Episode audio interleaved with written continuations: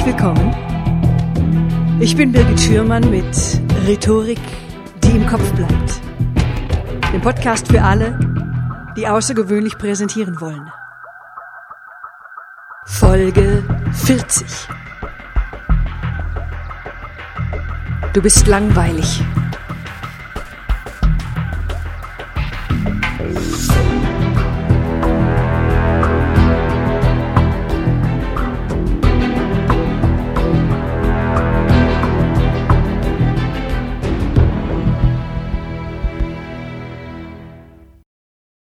Ja, Christian, du bist ein gefragter Persönlichkeitstrainer. Du bist mehrfacher Autor und dein Seminar Die Kunst, dein Ding zu machen, die besuchen jedes Jahr mehrere tausend Menschen. Und unsere beiden Podcasts, die liegen seit langem bei, bei dem iTunes Podcast Ranking nebeneinander. Ich sage mal nebeneinander, weil ich sehe das immer auf meinem Computer. Da ist ja iTunes waagerecht angeordnet. Auf dem Handy liegt es natürlich übereinander. Danke, liebe Birgit. Ja, Podcasts ja. sind eine spannende Sache. Ja, tatsächlich. Damit kannst du viele Menschen erreichen. Ja, das ist wirklich wahr. Also ich habe irgendwie auch einen sehr großen Zuhörerstamm und ich manchmal glaube ich diese Zahlen gar nicht, die ich da lese auf, mein, auf meinem mhm. Poster. Ja, die Hörer deines Podcasts haben auch meinen Podcast abonniert. Super, dass das heute geklappt hat, weil du hast tatsächlich dieses Interview mit in deinen Urlaub genommen. Wir skypen, du von Neuseeland und ich mhm. von Berlin. Also herzlich ja, willkommen. Einmal rund um die Welt. Danke, dass ich dabei sein darf, liebe ja, Birgit. Mensch, toll. Ja, ich würde dich gerne an dieser Stelle mal zitieren. Du sagst in einem Podcast, das sind Scheißfragen, die zu einem Scheißleben führen. Oder in einem Interview mit Dirk Kräuter, da sagst du, äh, Gerade für euch Top-Verkäufer da draußen, schiebt dein Ego zur Seite. Du bist nicht so groß, wie du es gerne hättest. Du bist ein kleiner Furz im Kosmos der Zeit und wenn du nicht mehr da bist, dann interessiert es keine Sau in drei Monaten. Das ist kurz, das ist knapp, das ist prägnant und hat auch eine, ich sag mal, eine ganz eigene Wortwahl.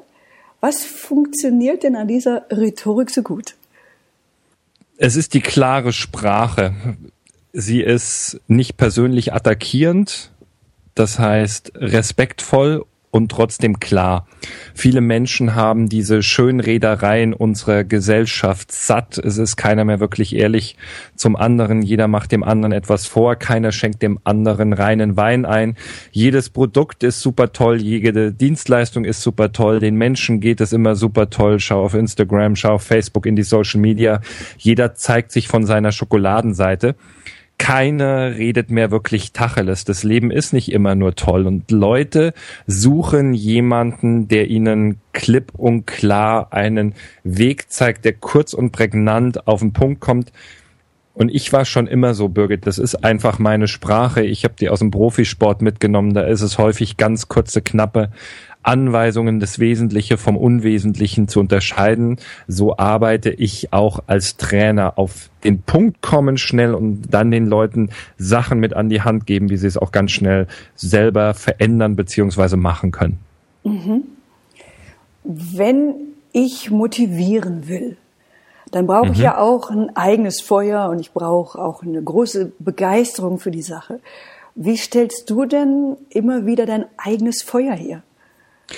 Leidenschaft, da hast du vollkommen recht, ist was Absolutes und Zentrales, wenn du dein Ding gefunden hast und das mit absoluter Leidenschaft über einen längeren Zeitraum machst, musst du erfolgreich werden. Das geht eigentlich gar nicht anders. Du brauchst drei Dinge in meinen Augen. Erstens, du brauchst einen richtig hohen Wertekodex. Was ist dein Wertekodex? Daran scheitern schon die meisten Menschen in der Arbeit, als Selbstständiger, als Unternehmer ich finde, drei ganz wichtige Dinge sind, du musst nach höchster Qualität streben, du solltest immer die Erwartungen deiner Kunden übertreffen und du brauchst einen guten zwischenmenschlichen Umgang. Und wenn wir da rausschauen, das macht ja kaum einer mehr. Und genau das Gleiche ist es mit Leidenschaft ich esse dieses Thema, ich trinke dieses Thema Persönlichkeitsentwicklung, ich schlafe dieses Thema, ich bin dieses Thema 24 Stunden, sieben Tage die Woche. Ich bin auf einer Mission. Das, was ich erzähle, das erzähle ich nicht, sondern das mache ich und das ist meine eigene Persönlichkeit.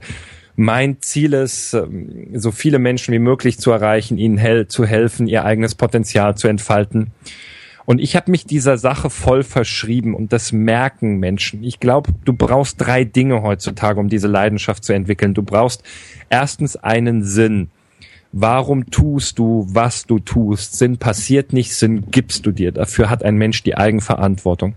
Und meistens der Sinn, den wir uns am Anfang geben, wenn wir eine Sache neu starten, ist nicht der Sinn, den wir zehn Jahre später haben, weil wir entwickeln uns, unser Leben verändert sich, wir verändern uns.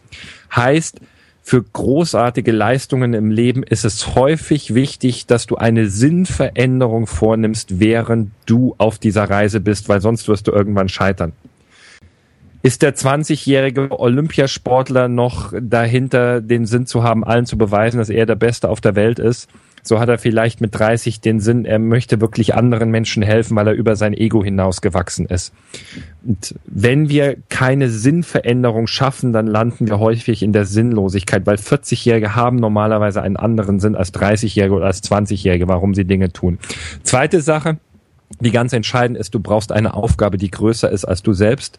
Es muss um mehr gehen als ums eigene Ego und es muss um mehr gehen als Geld. Die meisten Menschen verstehen nicht, dass man Geld nicht machen kann, sondern zwischen Geld und dem, was du tust, steht immer noch eine zwischenmenschliche Interaktion, sprich ein Kunde oder eine Dienstleistung, ein Patient, ein Mandant, ein Klient, was auch immer wir tun.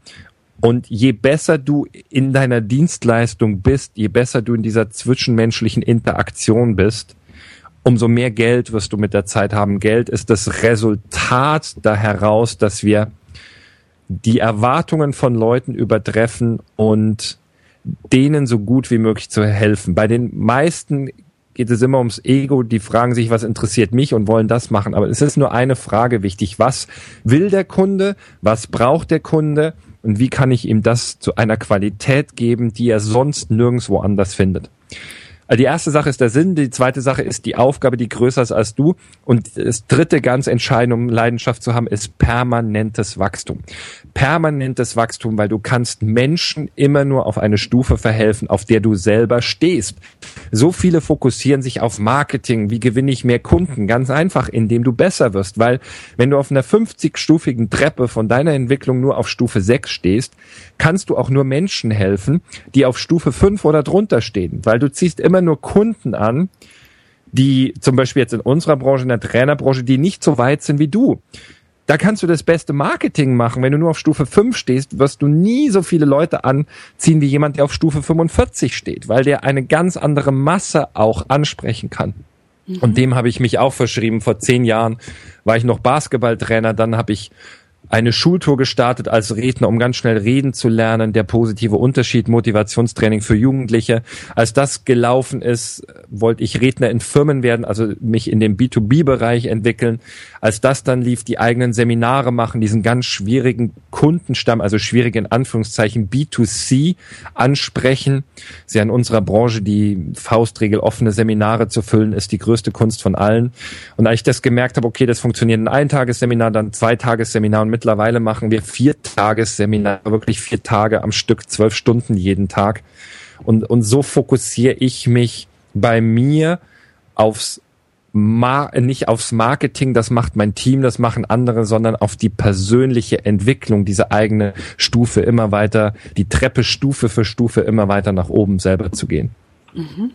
Vielleicht dann noch ein Gedanken ja. für alle, weil wir sind ja in Deutschland so eine Leistungsgesellschaft. Bei Zielen denken wir immer, okay, Jetzt ist der Jahreswechsel. 2017 äh, hat gerade begonnen. Wo will ich am 31.12.2017 stehen? Das schreiben sich die meisten Menschen auf. Es ist vollkommen unwichtig, wo du in drei, sechs oder zwölf Monaten stehst. Entscheidend ist, wo du in fünf oder zehn Jahren stehst und von da an bis in alle Ewigkeit. Das ist immer persönliche Entwicklung. Mhm. Du bist ja Redner. Wie mhm. baust mhm. du denn deine Vorträge auf? Also im Theater würde man sagen, ja, wie ist denn dein dramaturgischer Bogen, um deine Zuschauer von den Stühlen zu reißen? Ganz einfach, wie bei jedem Redner. Wenn du beginnst, hast du ungefähr 30 Sekunden, da hört dir jeder im Raum zu. In den ersten 30 Sekunden wird eine Entscheidung getroffen, ist da, was du sagst, wirklich relevant, interessiert das das Publikum. Bedeutet, du musst mit einem Paukenschlag immer sofort starten. Nicht, hallo, es freut mich, dass ich hier sein darf, das interessiert keine Sau. Kommt zum Punkt, Ich mache das entweder über eine Geschichte oder über eine Interaktion. Keine zehn Sekunden dauert das, das Publikum muss drin sein. Und danach, du machst immer eine ganz starke Eröffnung und danach drei bis fünf Punkte, um die es in deinem Vortrag geht. Ein Vortrag braucht substanzielle Nachhaltigkeit. Das vergessen die meisten. Inhalt ist immer wichtig. Die Leute sollen drei bis fünf Punkte mit nach Hause nehmen, die sie im Idealfall zitieren können, die sie wiederholen können. Meine Meinung ist eins, zwei, drei zu viel. Deswegen sind es immer drei Hauptpunkte, um die es geht. Und dann ist der Aufbau ein Dreisatz. Erstens, bekomme die Aufmerksamkeit. Zweitens, mach deinen Punkt. Drittens, bring ein Beispiel oder eine Interaktion oder eine Regel zu diesem Punkt, wie es die Leute ganz einfach umsetzen können. Also bekomm die Aufmerksamkeit, mach deinen Punkt, bring ein Beispiel, bekomm die Aufmerksamkeit, mach deinen Punkt, bring dein Beispiel. Ich arbeite ganz, ganz viel mit dem episodischen Gedächtnis. Wir Menschen haben zwei Gedächtnisse. Das eine ist das semantische Gedächtnis, das reagiert auf Wiederholungen. Da hören wir aber nach einer Zeit nicht mehr zu, weil wir leben in Informationsüberlastungszeitalter. Das zweite Gedächtnis ist das episodische Gedächtnis. Das reagiert auf überraschende, einzigartige Erlebnisse, sprich Dinge, die sofort hängen bleiben, weil wir sie so nicht gewohnt sind. Und ein Satz, den du, liebe Birgit, am Anfang gesagt hast, hey, wenn du dir scheiß Fragen in deinem Leben stellst, bekommst du scheiß Antworten und du wirst ein scheiß Leben haben. Das bleibt hängen, weil so sprechen die meisten nicht. Freud hat schon gesagt, wenn wir Wörter benutzen, die im Alltag vielleicht vertabuisiert sind, erreichen wir aber in Coaching-Situationen viel, viel schneller das episodische Gedächtnis von Menschen. Und als, als letzter Gedanke, ein Top-Vortrag hat immer neun Strukturmerk, ähm, neun Inhaltsmerkmale. Das erste ist, er hat eine klare Struktur. Sei der Moderator deines eigenen Vortrages. Das ist ganz, ganz wichtig. Zweitens, er hat neuartige Inhalte. Wir müssen nichts Neues erfinden, doch wir sollten in der Lage sein, als gute Redner es neuartig zu verpacken. Drittens, gerade in Deutschland wissenschaftliche Belege für Glaubwürdigkeit für dich als Referenten. Dann hat er Metaphern, Geschichten. Er sollte eine Menge Spaß haben. Er sollte das Herz berühren. Und er sollte das Publikum an irgendeiner Stelle, mindestens an einer Stelle zu Tränen rühren. Die letzten zwei Faktoren, die sind dann das Salz in der Suppe. Das eine ist, Dein Vortrag sollte eine positive Überraschung haben, mit der überhaupt keiner rechnet. Und das Neunte und das Unsichtbare, woran sich dann die guten Referenten von den oder die herausragenden von den guten Referenten unterscheiden, ist deine eigene Persönlichkeit, ist ganz entscheidend. Was müssen denn Menschen, die mit ihrem Vortrag ihr Publikum motivieren wollen, unbedingt beachten? Sei nicht langweilig. Aha. Ich sage das in meinem Train the Trainer Seminar immer, wo Redner kommen, die wissen wollen, wie sie erfolgreicher in dem Geschäft werden. Wenn du nicht gebucht wirst, das liegt nicht an deiner Homepage, es liegt nicht an deiner Marketingbroschüre, es liegt nicht daran, dass dich zu wenig kennen, es liegt an einem einzigen Grund. Dein Vortrag ist scheiße. Oder etwas spitzer noch formuliert, du bist scheiße. Nicht du als Mensch, würde ich nie sagen. Du auf der Bühne bist scheiße. Und Trainer verbringen Stunden an ihrer Homepage vorm Computer. Welches Bild davon von mir muss da zu sehen sein? Wie muss ich die Texte schreiben? Und sie gehen nicht an das ran, was am wichtigsten ist, nämlich der eigene Vortrag. Wenn du nicht gebucht wirst, ist dein Vortrag scheiße. Also verbessere deinen Vortrag. Das Geschäft läuft immer noch damit über die Weiterempfehlung. Wenn du vor 100 Leuten einen Vortrag hältst, sollte in den nächsten drei Monaten jemand kommen, der zu dir sagt, ich habe sie da gesehen und das hat mir so gut gefallen.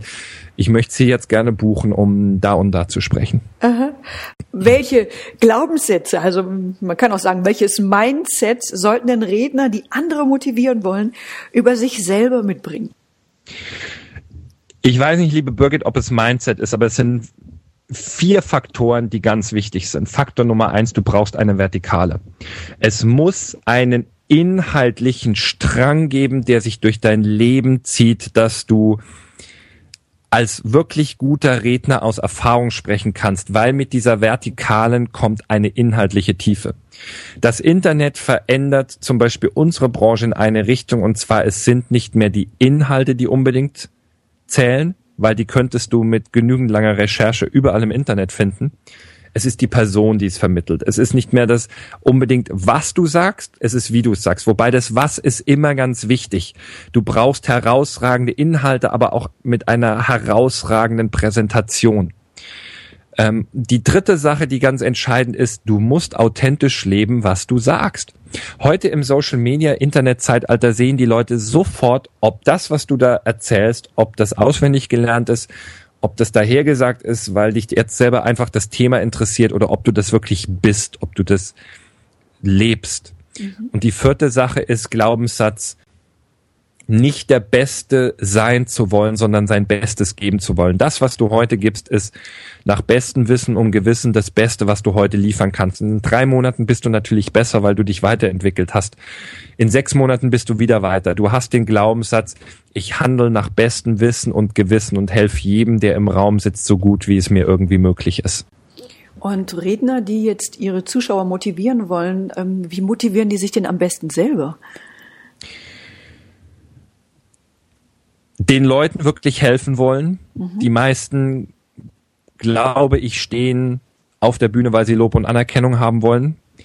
Ähm, den Applaus des Publikums zu hören, dass sie gut so sind, wie sie sind, ähm, die Liebe haben wollen, die sie zu Hause in ihrem Elternhaus nicht bekommen haben. Von Mama und Papa suchen wir als Ausweichmechanismus woanders und äh, dieses Bedürfnis kann kein Publikum auf Dauer befriedigen die richtig guten Leute, die ich kenne, die sind alle über ihr Ego hinausgewachsen und die wollen Leuten wirklich helfen. Es geht um den Kunden, was braucht der? Nicht mehr gut dastehen wollen, weil dann handelst du immer aus einer Defizitposition. Wenn du Lob und Anerkennung, Bewunderung willst, bist du selbst noch bedürftig. Und ein Bedürftiger kann anderen Menschen nicht wirklich helfen.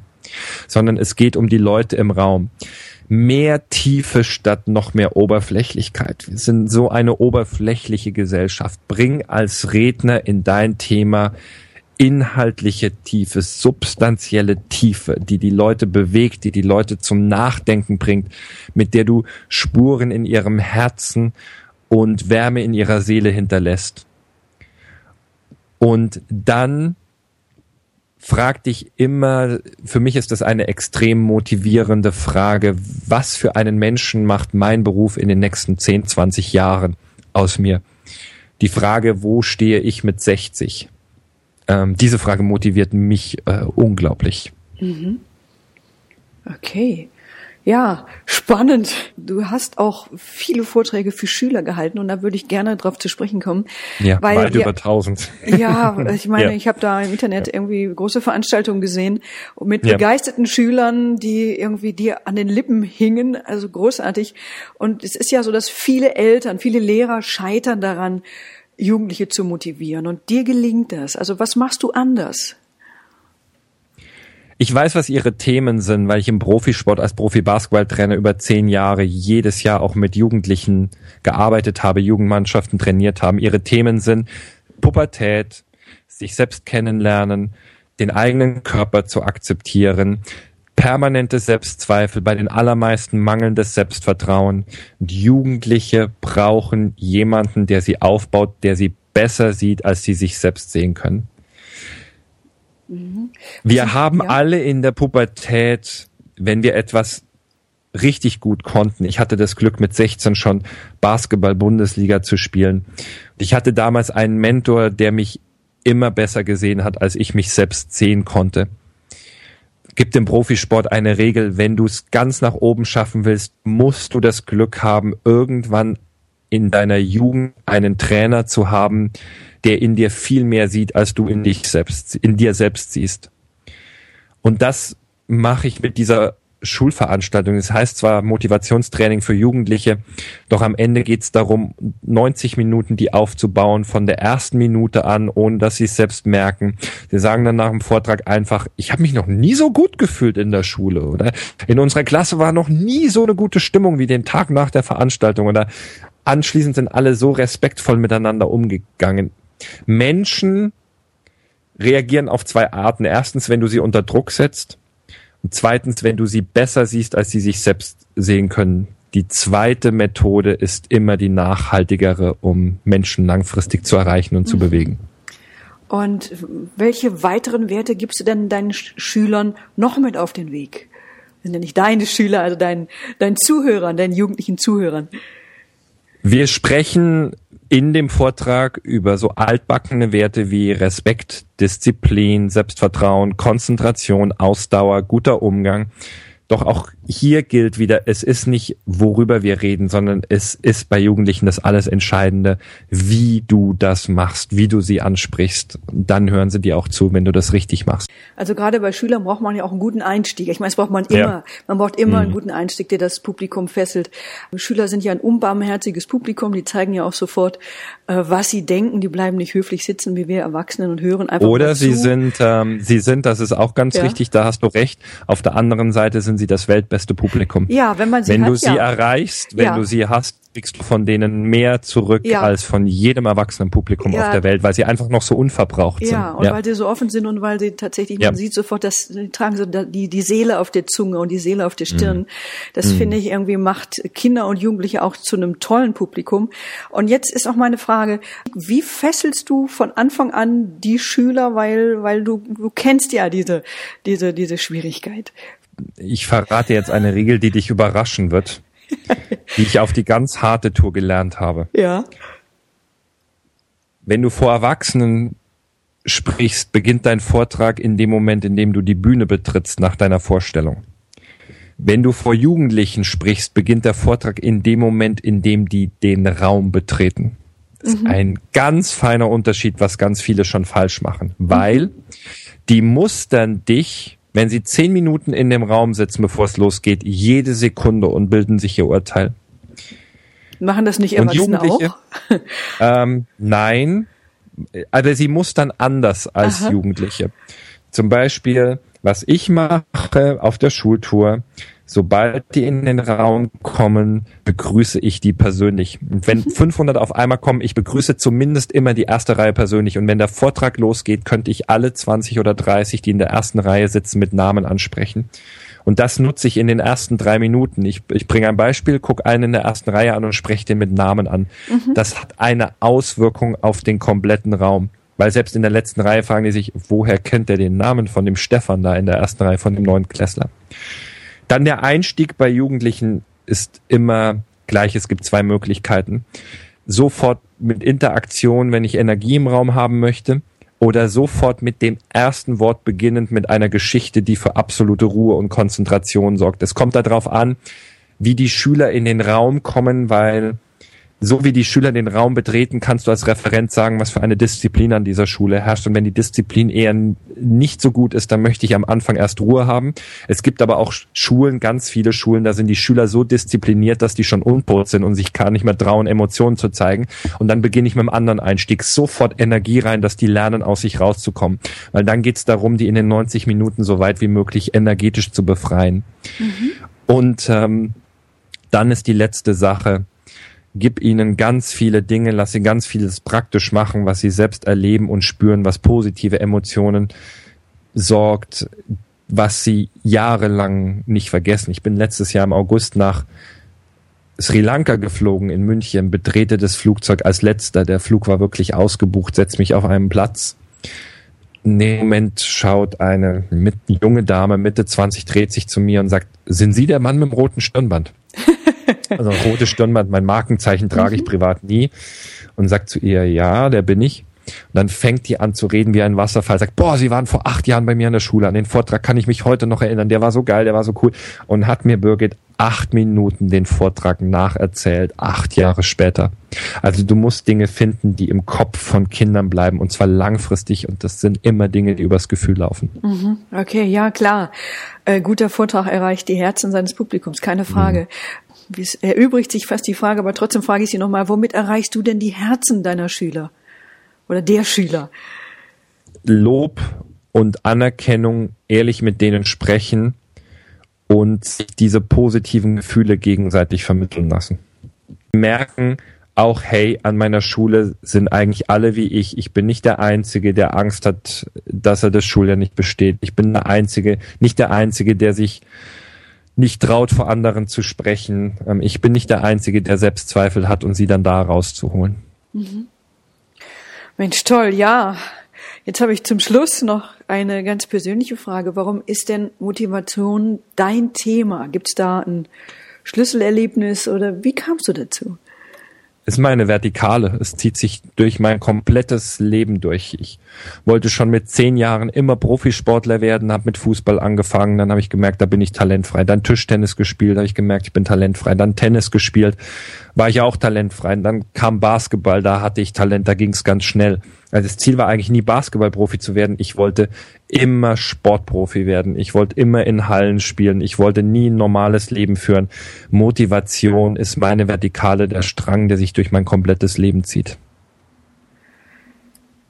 Danke, danke, danke. Ja. Mensch, Christian, vielen, vielen Dank für deine Zeit, für deine Antworten, für deine Offenheit, für das Telefonat aus äh, Neuseeland, Berlin. Ja, von meiner Seite Tschüss an dieser Stelle. Danke für die Einladung und dir alles erdenklich Gute weiterhin und viel Erfolg mit deinem Podcast. Ja, auch weiterhin mit deinem Podcast. ja, die Kunst dein Ding zu machen. Wer Lust hat, hört mal rein auf iTunes. Okay, Dankeschön. Gerne, liebe Birgit. Alles Gute. Ein erfolgreiches Jahr 2017 dir. Ja, danke dir auch. Das war's für heute.